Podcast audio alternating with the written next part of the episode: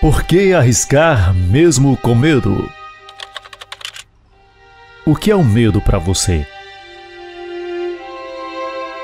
Como você o expressa? É sempre importante sabermos nos observar e nos permitir o sentimento de todas as emoções. Quando eu lhe pergunto, o que é o medo para você? Antes de responder, respire, observe e sinta.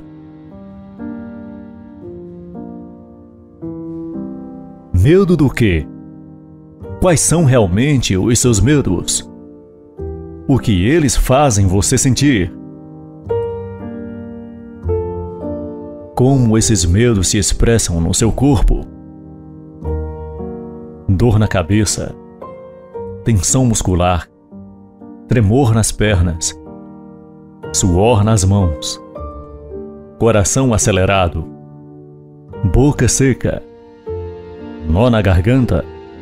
Você tem vontade de chorar, gritar, correr, pedir ajuda, parar, esconder-se. Observe e sinta quais são os seus medos. Liste-os e depois descreva como você o expressa. O que sente e o que eles sinalizam para você. Onde e como começam esses medos? Ao identificá-los, pergunte a si mesmo: é necessário o medo que está sentindo agora?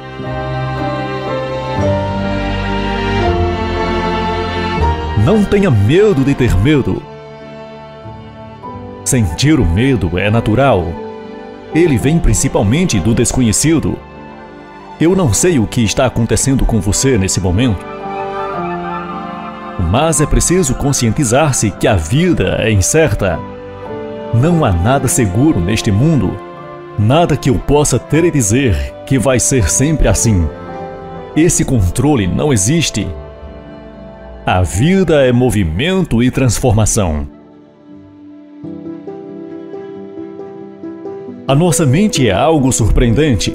Ao mesmo tempo que os pensamentos nos acalmam e despertam com laços de sabedoria, às vezes são mais perigosos do que cobras venenosas. Eles trazem o medo à tona. São muitos os medos que nos circundam: medo do trovão e raios, medo da perda material ou de entes queridos, medo do meu time de futebol ser derrotado, medo das doenças, do vírus, da não cura. O medo do tratamento ao qual está sendo submetido não dá certo. Tenho medo da própria morte ou da morte daquele que se ama. Medo de não ser compromissado e até mesmo de não poder ir àquela festa que tanto desejou. Mas é bom ter em mente que o medo passa, assim como todas as nossas emoções, como tudo na vida.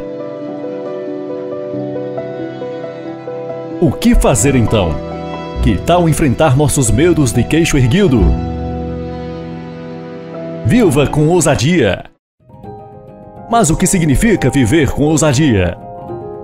Nenhum dos nossos objetivos podem ser plenamente alcançados até que aceitemos quem realmente somos e abracemos nossas inseguranças, medos e dúvidas.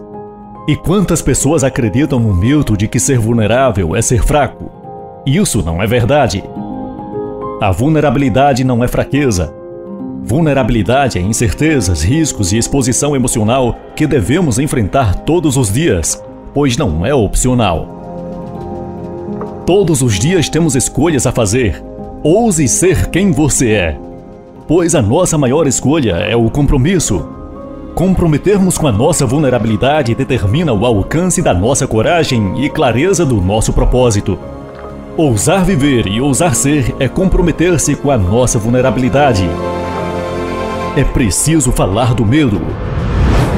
O medo é necessário, ele nos protege. Ele nos deixa em sinal de alerta. Os sentidos ficam todos em prontidão e acionados em alerta total. O medo é importante para a nossa sobrevivência. A ausência dele pode nos deixar em perigo. Tudo precisa de uma dose certa. Assim também ocorre com o medo. Se você tem pânico, você precisa de ajuda. Se o seu medo está em nível de você querer parar, isolar-se, isso é sinal de que a sua vida já está ficando comprometida. Cada um de nós tem medos diferentes. É preciso lidar com cada um deles e reconhecendo o que eles querem sinalizar a você. Uma história interessante contada por Buda diz que um homem foi hospedar-se em um quarto para passar a noite. Ao apagar a luz e deixar a janela aberta, tendo apenas a luz da lua iluminando o aposento, o homem viu uma enorme cobra no quarto em posição de ataque. Ele ficou apavorado e com muito medo. Esse homem passou toda a noite paralisado e com medo de ser atacado pela cobra. Quando amanheceu, a luz do sol iluminou todo o quarto. O homem viu que não era uma cobra, mas sim um galho. Se ele tivesse se movido, mesmo com medo, arriscando ir acender a luz, ele teria se certificado que aquela sombra não era uma cobra e teria dormido toda a noite. Não conviva com o que é assustador para você. Busque sempre pela clareza e pela verdade. Acenda a luz. Aprendi que a coragem não é a ausência do medo, mas o triunfo sobre ele. O homem corajoso não é aquele que sente medo, mas o que conquista esse medo.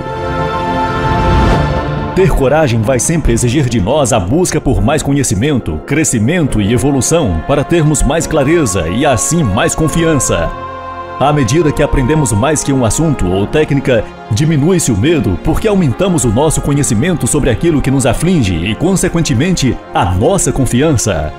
Por exemplo, tudo o que você faz pela primeira vez gera medo e desconforto, mas à medida que você aprende sobre aquilo, a sua confiança aumenta, o que faz diminuir o medo e aumentar a coragem. Esperar o medo passar não é uma boa escolha, pois ele não passa. Então faça, apesar do medo.